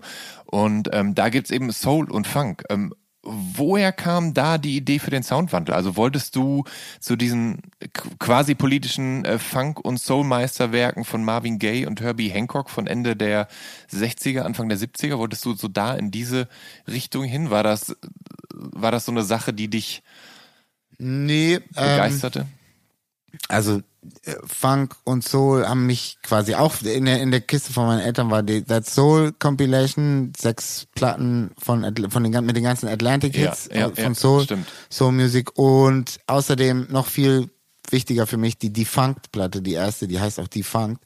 Auch wieder krasseste Bläsersätze. Das war so Power Funk von 1980 oder so. Ähm, und dann kam Hip-Hop und dann kam eben durch dieses Hip-Hop äh, selber Beats machen und Diggen und, und Loops und ah, Funk ganz anders nochmal neu entdecken und, und äh, die Platten sammeln und samplen, kam nochmal ein ganz anderes Eintauchen in diese ganze Kultur, die damals ja auch schon lange vergangen war mhm. und dadurch aber auch ein Flash dafür und auch äh, ähm, und dann kam irgendwie 2003 parallel zu der Blast Action Heroes Platte, die wir mit den Beginnern gemacht haben, hatte ich irgendwie so einen Flash und habe auf einmal nur noch so, hatte gerade Bock, solche Mucke zu hören und so Jazzrock entdeckt, die Crusaders. Bin da voll eingetaucht und habe das gehört und gefeiert. The Meters Ja. ist kein Jazzrock, sondern die geilste Rhythmusgruppe aller Zeiten und war da voll Fantastisch. und habe parallel ganz viel aufgelegt ähm, als DJ Flashdance und habe so ganz eklektisch aufgelegt, aber nur Hits, aber aus allen möglichen Genres. Ähm, mit Vinyl noch damals und habe gemerkt, ey, alle möglichen Länder haben so eine Tanzplatte, wo sie, ähm, die man auflegen kann, wo jeder jeden Song kennt, auch wenn er nicht als Video rauskam. Also Daft Punk die erste oder Justin Timberlake die erste, die einfach so, das ist nicht jetzt genau das oder genau das, genau das sind einfach geile Tanzplatten. Und in Deutschland gab's sowas noch nie. Und du kannst quasi eigentlich fast jedes Lied in einem Club auflegen. Und dann habe ich das zusammen mit diesem Bock auf Jazz, Rock und Funk, ähm, war dann die Idee, ey, ich versuche programmierte Beats mit der Energie und der Dynamik von Live-Instrumenten zusammenzupacken. Ich brauch, muss mir eine Band zusammenbauen, die dann live auch Hip-Hop spielen kann und alles so spielen kann. Und das war dann die, die Geburtsidee von Mercedes Dance und äh, der Disco Number One. Ähm, abschließend möchte ich ganz gerne wissen, ob du dann, ich glaube mittlerweile achtjährige Tochter Carla Marie, ob du die äh, für deine eigene Musik begeistern kannst. Das frage ich, weil ich es ja ganz schön cool finden würde, wenn mein Papa mit Ernie und Bert gleich zweimal aufgetreten ist. Ähm, ich finde das natürlich toll, wenn sie das feiert. Ähm, und ich bin natürlich auch ein bisschen so, hm, wenn sie es nicht feiert. Aber ich habe sie nie damit belämmert oder belästigt oder Ja. irgendwas. Ich habe das immer so, ich habe es halt gemacht und das, sie weiß ja, das ist ja auch Papas Beruf. Ja. Und ich höre ja auch viel Musik. Und dadurch hat sie dann so einen Zugang bekommen. Aber alles, was mit meiner Musik zu tun ist, hat, hat sie sich immer selber äh, äh, geholt, reingezogen oder gesagt, Papa, zeig doch mal oder so. Also ich würde niemals, wäre ich auf die Idee gekommen, hier guck mal, das ist dein Papa, der macht dies und hier hör mal und so, Aber gar mit, mit Ernie und Bert ist natürlich schon eine coole Sache. Ja, genau. Aber sie hat quasi Annie und Bert so kennengelernt, das sind die zwei Typen, die mit Papa Mucke gemacht haben. Ja. Sie kannte Annie und Bert vorher nicht. Das war eine, Natürlich, er- ja, weißt klar. du, so, Ja, das war eine der ersten Sachen, die man ihr natürlich vorspielt, wenn, wenn es losgeht, dass sie Sachen sieht und dann sieht er, da ist Papa mit zwei Puppen. Ja. Also deshalb, äh, genau. Alles klar. Ich habe ich hab Annie und Bert bei ihr bekannt gemacht. Lieber Jan, ich danke dir vielmals, dass du die Zeit genommen hast für der Soundtrack meines Lebens. Gerne. Ne?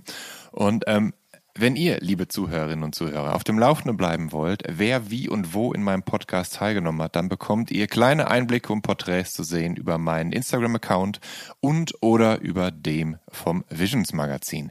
Kommt gut und gesund durch die Woche und dann hören wir uns, ja, bestenfalls bei der nächsten Folge von der Soundtrack meines Lebens wieder. Euer Jan Schwarzkamp.